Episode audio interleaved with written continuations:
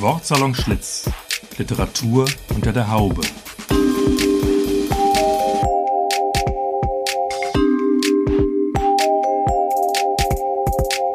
Ein Podcast über Literatur, Buch, Stadt und Szene aus dem ehemaligen Frisiersalon Schlitz in Frankfurt.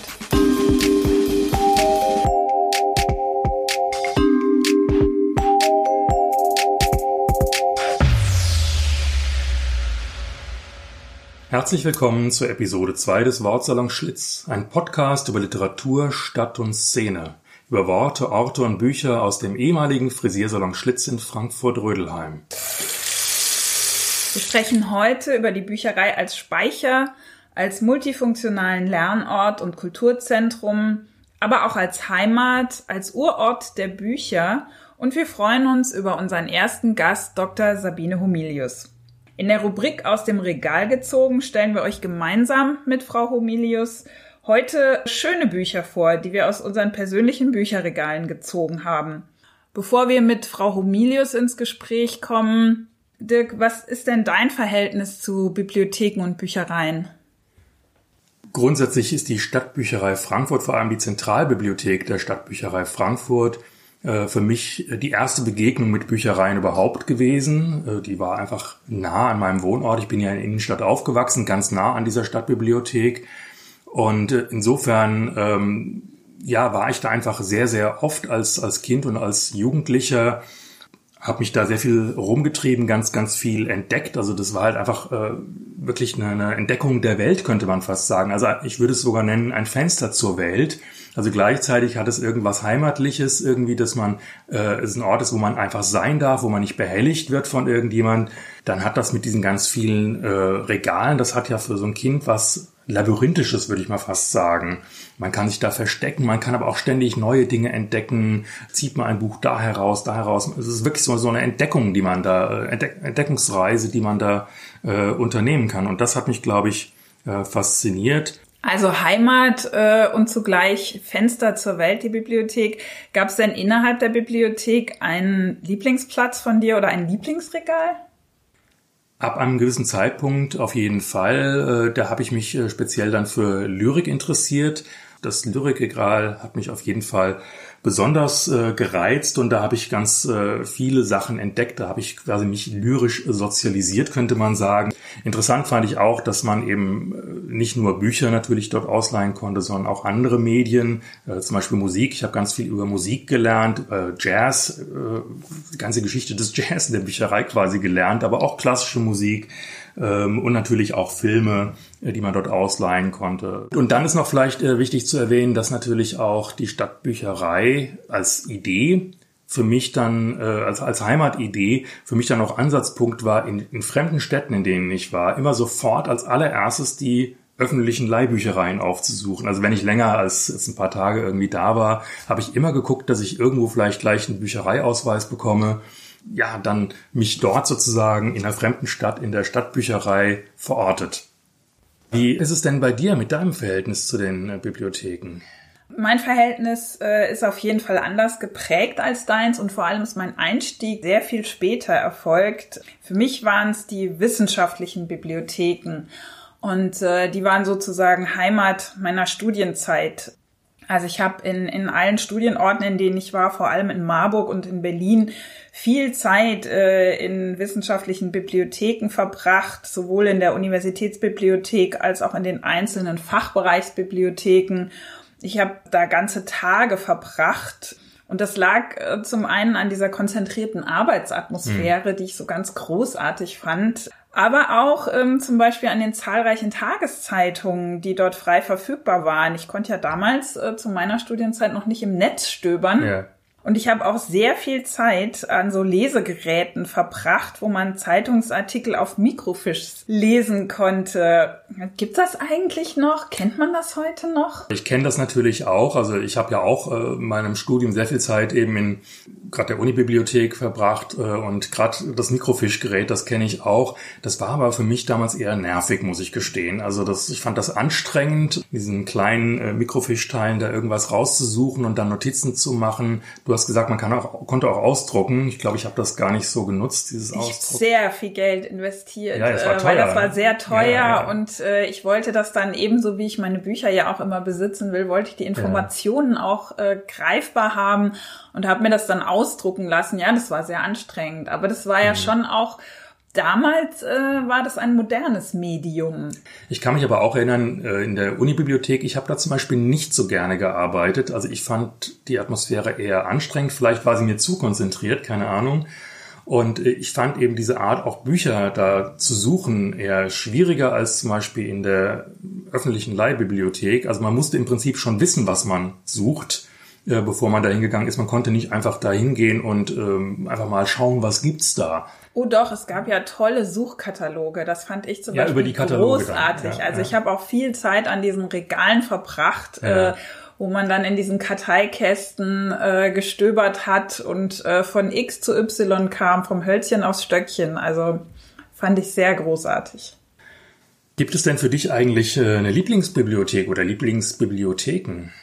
Also Lieblingsbibliotheken in dem Sinne nicht, aber ich habe was sehr äh, Besonderes während meines Studiums äh, erleben dürfen, sage ich mal. Ich bin ja Politikwissenschaftlerin und habe mich äh, beim Abschluss meines Studiums mit der Transformation von Frauenpolitik im Zuge der deutsch-deutschen Vereinigung beschäftigt. Ich habe damals in Berlin gewohnt und bin dann durch Ostdeutschland gefahren und habe dort unglaublich viele kleine Bibliotheken und Archive besucht und sehr, sehr viele Gespräche geführt. Und es waren ganz, ganz großartige Bibliotheken und Archive, die mit sehr viel Liebe und Enthusiasmus zusammengetragen worden sind. Und ich habe da sehr viel Material gefunden. Leider, leider sind ganz viele abgewickelt worden im Zuge ähm, der Vereinigung. Und das äh, fand ich damals sehr, sehr schade, weil da ist unglaublich viel verloren gegangen an, an Material und an Informationen, was auch nicht wiederbringbar ist. Heute sprechen wir über die Stadtbücherei Frankfurt. Was äh, ist denn das Besondere an dieser Bibliothek? Also für mich ist das Besondere zum einen, dass es nicht ein Ort ist. Es ist nicht eine Bibliothek, sondern im Prinzip ist es ein Bibliotheksverbund von, ich glaube, mittlerweile 18 äh, Bibliotheken, einzelne Bibliotheken oder Zweigstellen. Es gibt eine Zentralstelle, die zurzeit in der Hasengasse 4 ist. Äh, lange Zeit war sie beheimatet auf der Zeil, auf der Ostzeil. Da habe ich sie kennengelernt als, als Jugendlicher. Mittlerweile ist sie eben sehr ins Zentrum gerückt auch. Ähm, es gibt mittlerweile sogar auch eine, oder schon seit langem, eigentlich seit 1929, eine Fahrbibliothek.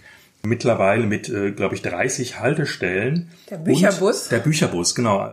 Was auch besonders ist in Frankfurt, ist der Verbund mit den äh, Schulbibliotheken. Insgesamt 113 Schulbibliotheken werden da mit betreut. Sie ist eben im gesamten Stadtgebiet präsent, könnte man sagen. Das ist, glaube ich, besonders. Und dann natürlich auch, dass der Bestand jetzt anders als zum Beispiel bei einer wissenschaftlichen Bibliothek doch sehr, sehr breit äh, gestreut ist. Es gibt eine große Musikbibliothek, übrigens auch schon sehr, sehr lange. Ähm, Es gibt Noten, Hör-CDs, jede Menge Filme, mittlerweile hauptsächlich in DVD-Form. Früher waren es noch ähm, die Videokassetten.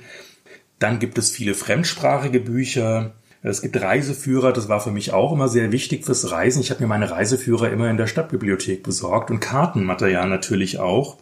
Und heute ist sie, glaube ich, sehr, sehr kinderorientiert. Also viele gerade der Stadtteilbibliotheken äh, sind speziell auf Kinder ausgerichtet. Ähm, und es gibt natürlich auch die speziell äh, die Kinder- und Jugendbibliothek in, in Bornheim. Und ich finde sie auch äh, heute nochmal sehr viel nutzerfreundlicher, als sie äh, früher war.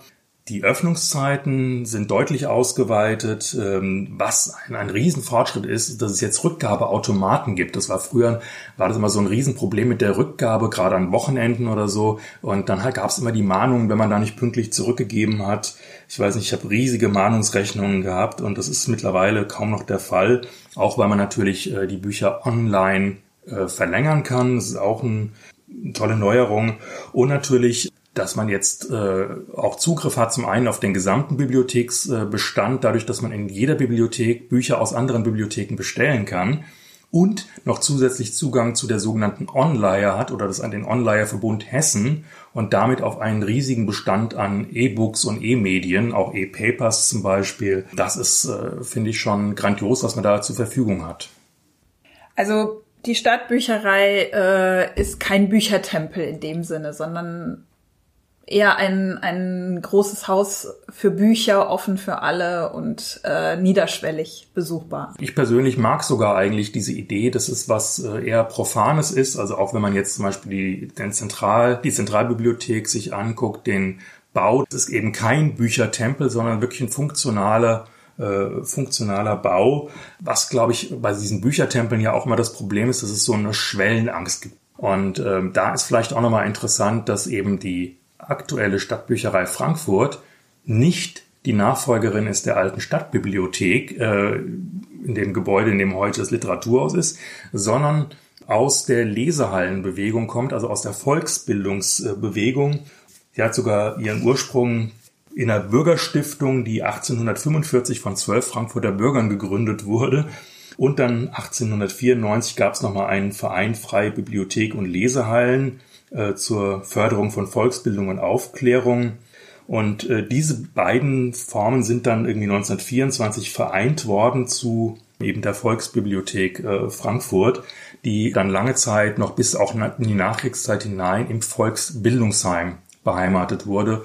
Das zeigt halt sehr deutlich, dass das eben aus dieser Volksbildungsinitiative ähm, herkommt und nicht so sehr aus dieser ähm, Bildungsarchivwelt, äh, also oder Universitätswelt. Das sind wirklich zwei unterschiedliche äh, Schuhe. Wir sprechen jetzt mit der Leiterin der Stadtbücherei Frankfurt am Main, mit Sabine Humilius, die seit 2004 diese Bibliothek leitet Geboren wurde sie in Eisenhüttenstadt und wuchs in Ostberlin auf. Sie hat in Leipzig und Moskau Slavistik und Anglistik studiert und anschließend in Frankfurt am Main eine Ausbildung für den höheren Bibliotheksdienst absolviert. Erste berufliche Station äh, war die Universitätsbibliothek Marburg. Nach zwei Jahren ist sie dann nach Frankfurt zurückgekehrt und hat dort den Aufbau der geisteswissenschaftlichen Bibliothek an der Johann Wolfgang Goethe Universität verantwortet. 2004 wechselte sie dann von der wissenschaftlichen an die öffentliche Bibliothek und leitet seither die Stadtbücherei. Und seit 2019 ist Sabine Humilius Präsidentin des Dachverbandes Bibliothek und Information Deutschland.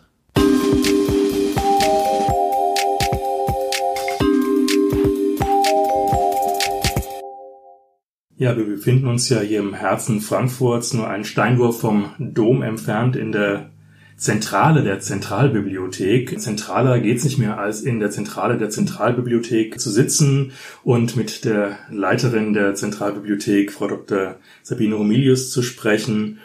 Sie äh, leiten die Stadtbücherei seit 2004. Sie sind aber eigentlich, wenn ich das richtig äh, sehe, von der Leitung eines Geistes, einer geisteswissenschaftlichen Bibliothek gekommen. Wie mussten Sie sich umstellen? Der größte Unterschied war und ist für mich, dass eine öffentliche Bibliothek ganz anders in die Stadtgesellschaft hineinwirkt. Ich kam ja aus einer dezentralen Teilbibliothek der Universität und da haben sie natürlich eine ganz klare Ausrichtung auf die Hochschule, auf die Universität.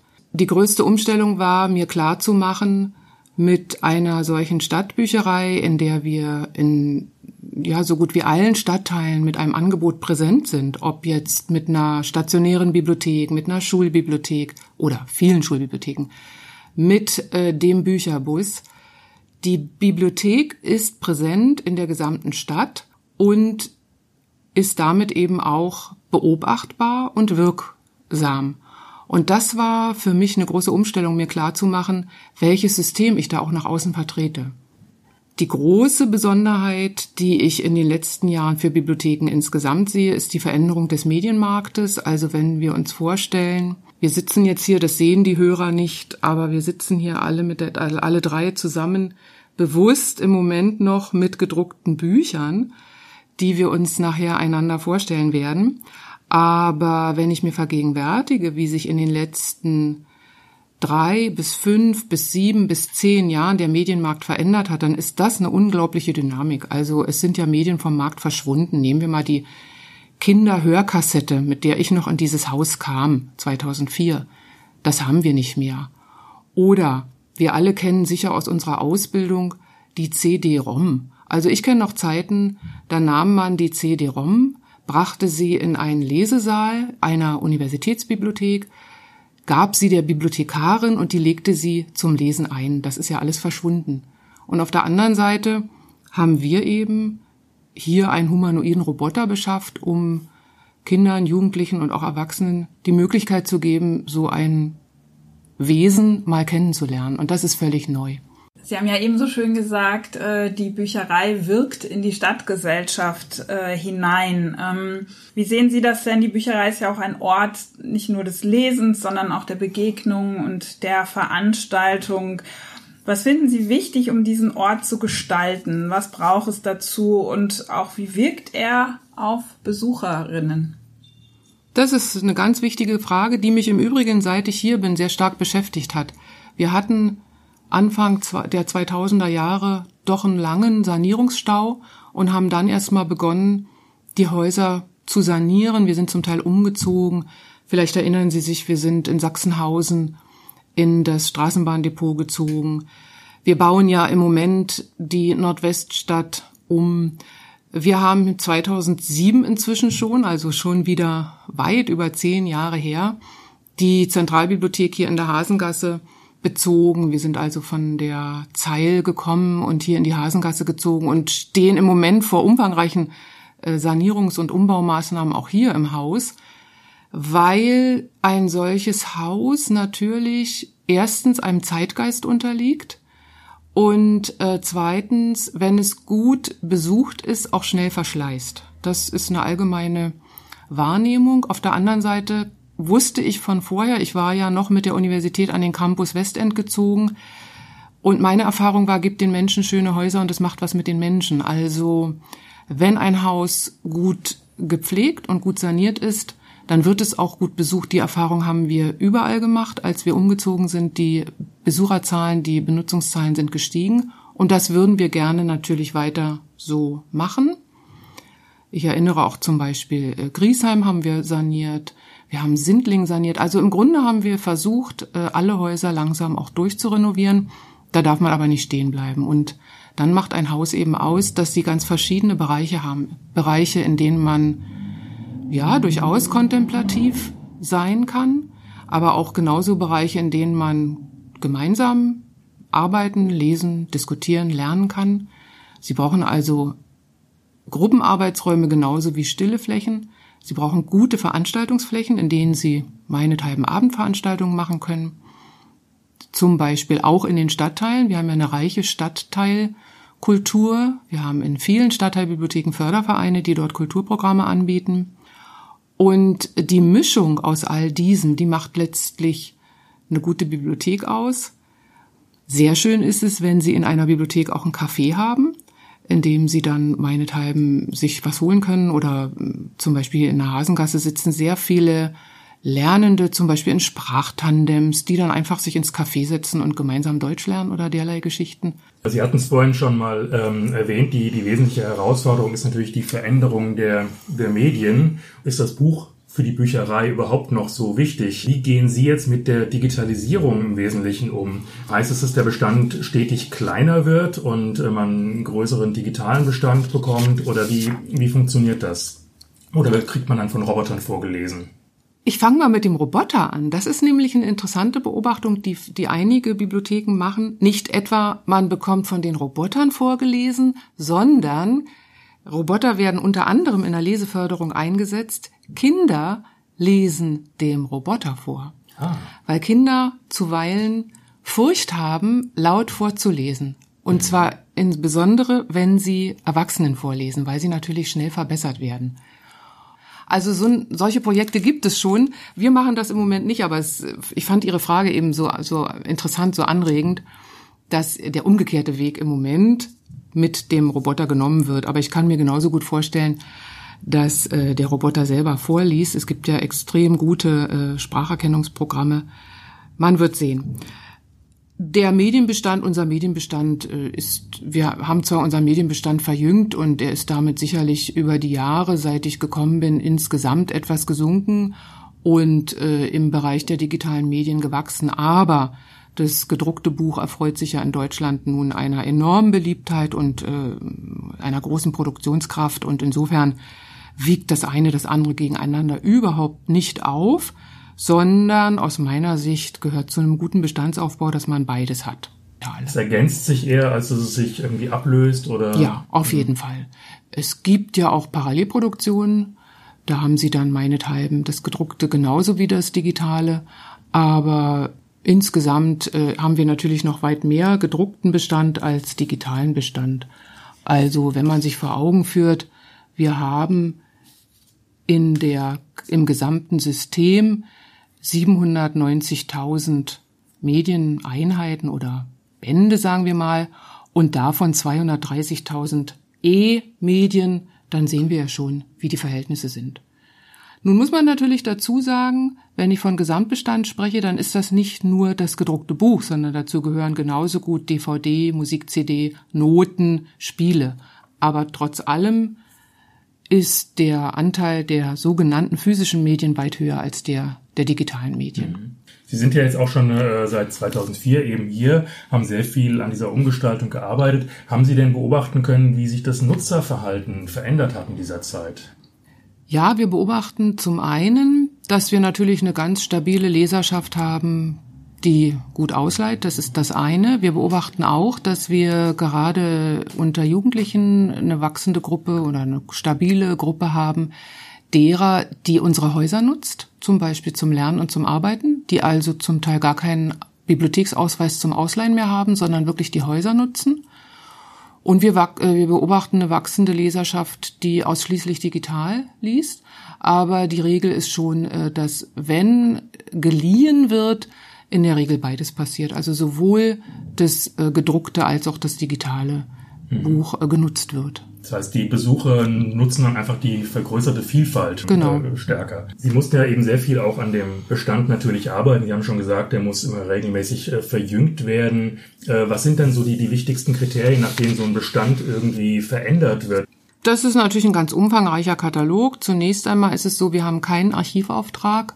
Also wir unterscheiden uns eben von einer Nationalbibliothek, aber auch von den meisten Hochschul- und oder Staatsbibliotheken. Wir haben keinen Archivauftrag und wir haben auch kein Pflichtexemplarrecht. Das heißt, wir sind eine Versorgungsbibliothek.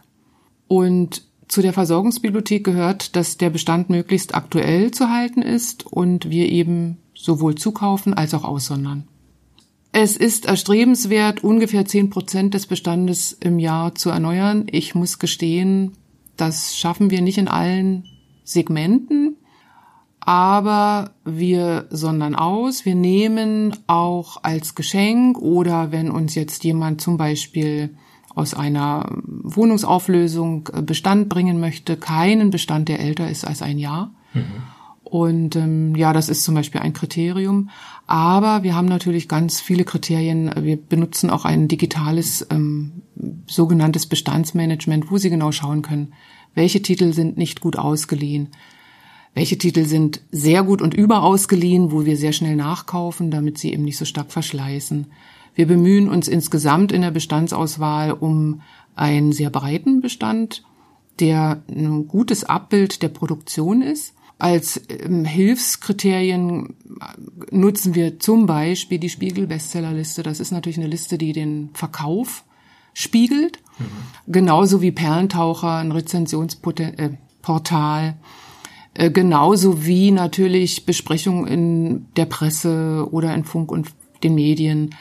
Ganz verschiedene Möglichkeiten nutzen wir, um zu schauen, was ist auf dem Markt, was tut sich auf dem Markt und von welchen Medien versprechen wir uns, dass sie eine breite Leserschaft finden werden. Mhm. Dürfen Leute sich Bücher wünschen? Ja, also das ist der so eine Liste, ja? ja, das ist der sogenannte Anschaffungsvorschlag. Der steht auch ganz prominent auf der Katalogseite. Und inzwischen investieren wir jährlich 20.000 Euro in genau diese Anschaffungsvorschläge und wir sind auch bemüht, die in der Regel zu erfüllen. Ja, natürlich wird man da jetzt kein, keinen Spezialwunsch womöglich auf einen älteren Titel, der nachzukaufen wäre, erfüllen, aber es kommen sehr viele Veranstalt äh, sehr viele Anschaffungsvorschläge hinein, die wir dann auch sehr zügig erfüllen. Und ja, das finde ich auch ein ganz prima Instrument. Da machen praktisch die Leserinnen und Leser selbst am Bestandsaufbau mit. Kuratieren ihre eigene Kuratieren im Grunde mit, den ne? Bestand, ja, genau. Wenn ich jetzt zum Beispiel mir vorstelle, dass äh, Goethe einfach nicht mehr sehr aktuell ist und nicht mehr ausgeliehen wird, wird er dann aussortiert? Nein, Goethe wird nicht aussortiert. Goethe ist auch ein, Eine ketzerische Frage hier in Frankfurt. Goethe ist auch ein, ein äh, Autor, der sicherlich immer gut funktionieren wird, aber äh, es gibt natürlich auch immer mal wieder neue Ausgaben und dann wird man vielleicht die ein oder andere mhm. Ausgabe mal ersetzen. Okay. Ja, ich gebe Ihnen mal ein anderes Beispiel. Als ich kam, habe ich die Stadtteilbibliotheken alle besucht und dann haben mich Kollegen auf ihre Regale, in denen die Märchen standen, hingewiesen. Und dass sie da Budget brauchen, um nachzukaufen. Und dann habe ich damals noch sehr blauäugig gesagt, na ja, Märchen veralten doch nicht. Weit gefehlt. Die Ausgaben veralten, die mhm. Illustrationen veralten, die ähm, Ausgaben veralten schlichtweg. Und dann haben sich die Kollegen und Kolleginnen gewünscht, ja, wir möchten eben auch im Bestand Märchen nachkaufen. Märchen ist ein schönes Stichwort äh, für Visionen. Wie sähe denn Ihre perfekte Bibliothek in der Zukunft aus? Das ist eine Frage, die ich immer sehr zurückhaltend beantworte, eben weil Bibliotheken so dynamisch sind. Also ich wage mich in der Regel nicht so weit vor, was Jahreszahlen angeht, sondern ich arbeite so, dass wir auch in drei bis fünf bis zehn Jahren noch am Markt sind. Ich kann Ihnen heute nur noch nicht sagen, wie.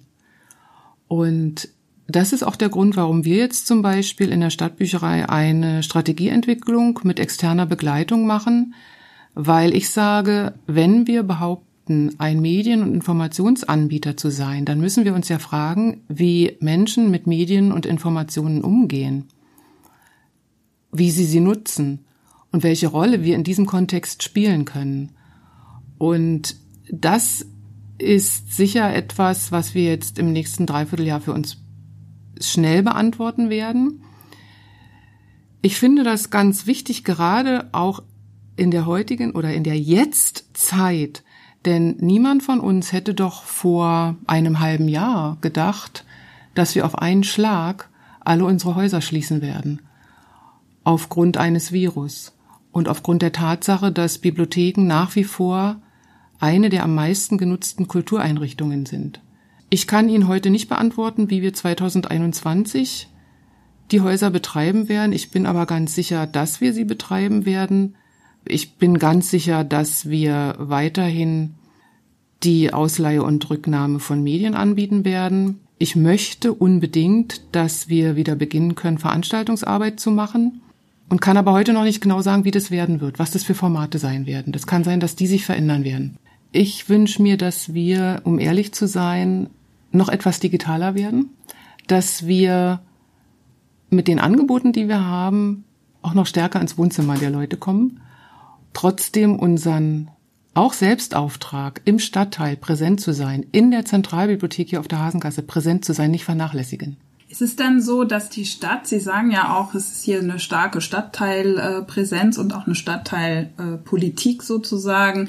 Die Stadt wirkt schon auch ein auf die Bücherei und umgekehrt. Man kann nicht in jeder Stadt dasselbe machen, ne? Also ich persönlich erlebe Frankfurt als sehr stadtteilbezogen. Das hat auch damit zu tun, dass viele Stadtteile vergleichsweise spät eingemeindet wurden. Wir haben ja auch glücklicherweise immer noch eine ganz gute Abdeckung in den Stadtteilen. Es gibt Großstädte, die zum Beispiel keinen Bücherbus mehr betreiben oder die mit dem Bücherbus Schul, Schulen anfahren oder Kitas. Das machen wir jetzt anders. Wir haben ein sehr ausgeprägtes Netz an Schulbibliotheken. Das macht uns wiederum sehr besonders in der gesamten Republik. Ich nehme an, die Eröffnung neuer Häuser, neuer stationärer Bibliotheken wird sich nicht in dem Maße fortsetzen, wie das erforderlich wäre bei einer so wachsenden Stadt, sondern wir werden Konzepte entwickeln müssen, die viel mobiler sind, um auch in den Stadtteilen mobil präsent zu sein. Gibt es denn eine persönliche Lieblingsbibliothek, die Sie gerne gehen oder die Sie inspiriert hat? Ich gehe sehr gerne hier in der Zentralbibliothek ins Untergeschoss und stelle mich vor diese große silberne Wand. Mhm. Das ist für mich ein unglaublicher Energieort, weil ja letztlich von ganz unten dann der Blick bis durchs Dach hochgeht in den Himmel. Und das sind ja mehrere Stockwerke. Und wann immer ich mal einen Energiehänger habe, gehe ich runter und äh, stelle mich vor diese Wand und, und hole mir Energie. Das ist das eine. In meiner Ausbildung zum Beispiel hat mich ähm, die Herzog August Bibliothek in Wolfenbüttel total fasziniert. Ja, weil das natürlich eine, eine ganz tolle, alte, mit, mit reichem Altbestand ausgestattete Bibliothek ist. Architektonisch gibt's Bibliotheken, die sind äh, sehr faszinierend. Nehmen wir die äh, Bibliothek des Grimm-Zentrums äh, der, der Humboldt-Universität zu Berlin oder nehmen wir äh, die Bibliothek äh, in der Freien Universität ähm, The Brain von Sir Norman Foster.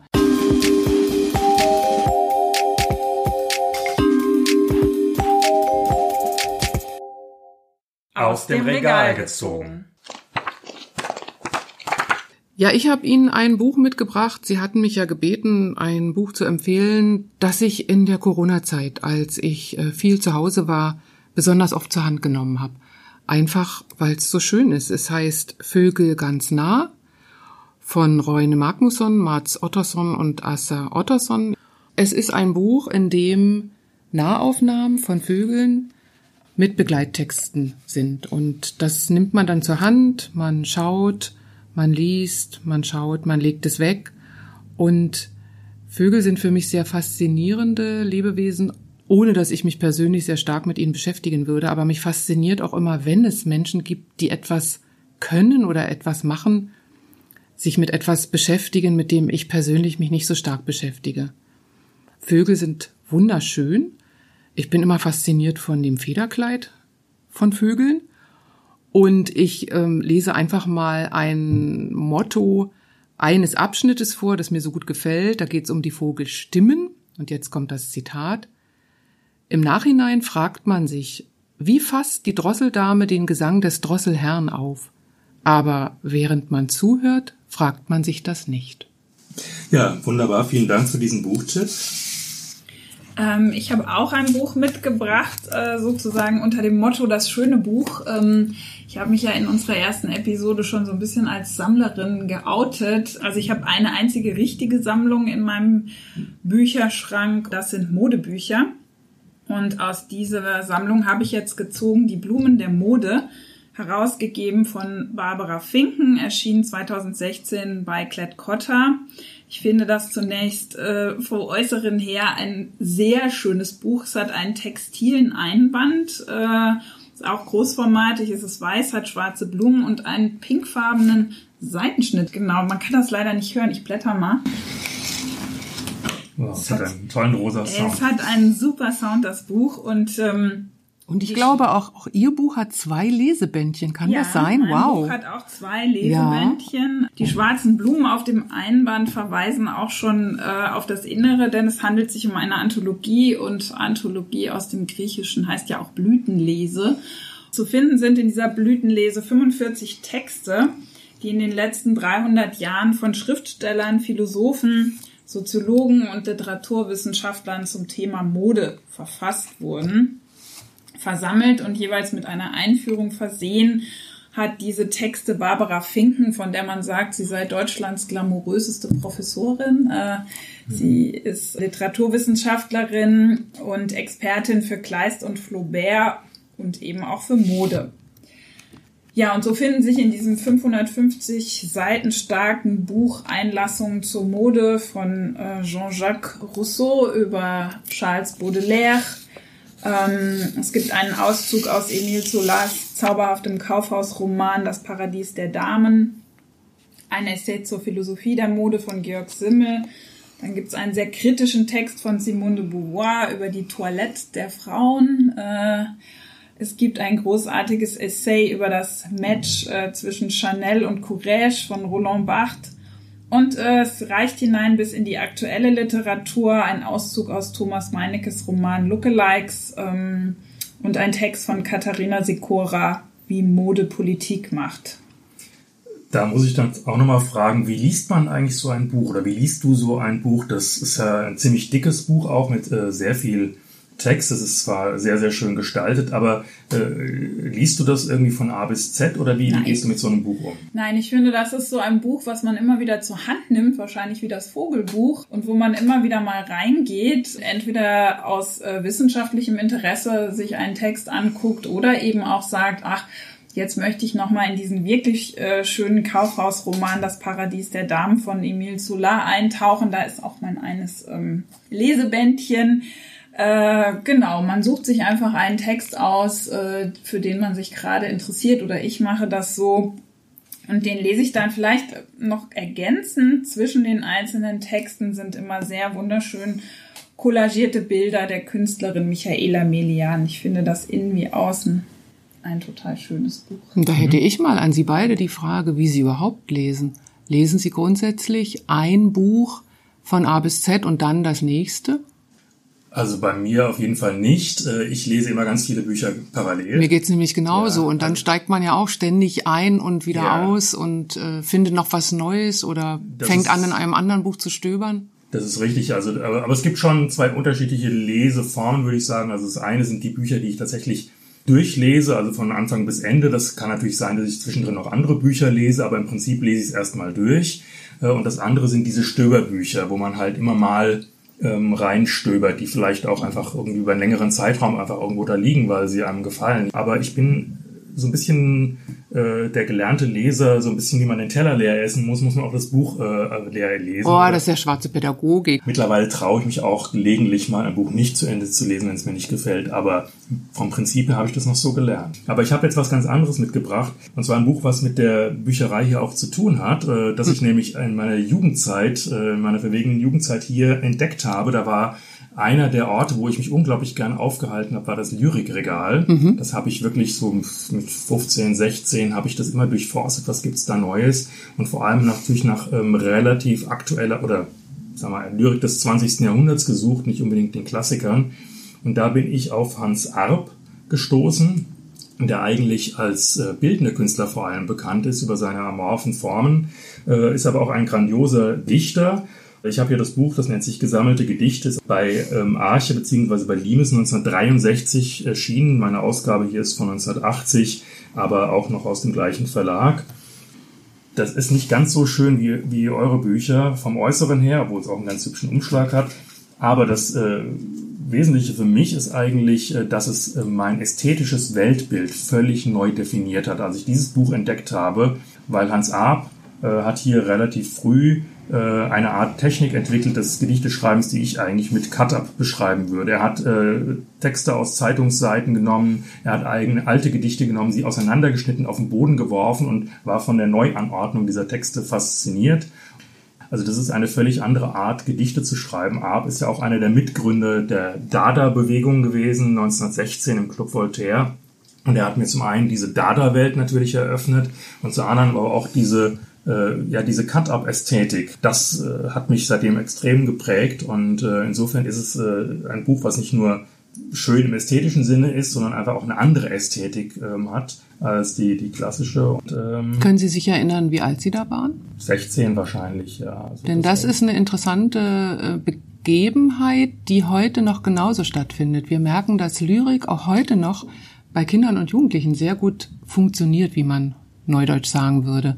Also Lyrik äh, gehört ja auch zum äh, Curriculum in den Schulen und wir bieten jedes Jahr zum Welttag des Buches grundsätzlich Aktionen für Kinder und Jugendliche an. Also das ist etwas, was sich offensichtlich über die Jahre nicht verloren hat. Und wir können auch noch mal zurückkehren zum Goethe. Sie haben ja am Anfang auch nach Goethe gefragt. Wir machen noch sehr gute Erfahrungen äh, mit Goethe, zum Beispiel mit dem Erlkönig oder auch dem Zauberlehrling bei Kindern und Jugendlichen. Jetzt haben wir hier noch ein paar andere Bücher auf dem Tisch liegen, und zwar Bücher über äh, Frisuren und äh, Friseurläden. Das finden wir natürlich aus dem Salon Schlitz kommend besonders äh, spannend. Wir haben ja heute gar nicht darüber gesprochen, dass natürlich Stadtbibliotheken auch ein breites Sortiment an sa sogenannten Sachbüchern haben. Und deshalb haben wir dann einfach mal geschaut, na, was haben wir denn zu Friseuren oder Frisuren? Natürlich haben wir Arbeitshefte für die Ausbildung von Friseurin, das ist mal das eine, aber ich finde hier auch ein Buch, das ist auch durchaus schön. weil es ein Buch ist, das geniale Flechtfrisurenbuch über 40 Frisuren Schritt für Schritt, schöne Abbildungen von äh, Frauen und Mädchen mit den schönsten Flechtfrisuren, die man sich nur vorstellen kann, inklusive 16 Videotutorials. Also da kann man dann lernen, wie man sein Haar flicht und kann, wenn man es aus dem aus der Abbildung nicht ganz versteht und aus dem Text nicht ganz versteht, sich äh, über eine ähm, Adresse im Netz dann das dazugehörende Video aufrufen. Hm, ist ja auch nochmal ein schöner Hinweis auf die Ergänzung der Medien zusammen. Dass man dann beides hat. Oder es gibt, glaube ich, auch ein Buch über Frisierläden, oder? Also wir haben ein Buch, das äh, nennt, das heißt ähm, 111 Orte in Frankfurt, die man gesehen haben muss, von Tom Wolf und Rike Wolf. Und darin haben wir dann eben gefunden einen Beitrag über den Skyline-Salon, Labor für Wunscherfüllung. Ja, Salon 3000, das ist dann aber wirklich ein Handbuch für Friseurinnen, das ist ein Ausbildungshandbuch. Das hat jetzt mit Friseursalons nichts zu tun, sondern da wird sehr genau erklärt, wie man äh, sie auszustatten hat. Gut, jetzt sind wir äh, von äh, allem auf alles gekommen im Grunde, äh, haben angefangen in unserem Salon Schlitz, sind hier gelandet in der Stadtbücherei, haben über Bücher und äh, die Stadt gesprochen und den Ort und äh, sind jetzt wieder bei den Frisuren angelangt und am Ende. Wir bedanken uns ganz herzlich für Ihre Bereitschaft zum Gespräch und natürlich auch für die tollen Buchtipps, die Sie mitgebracht haben.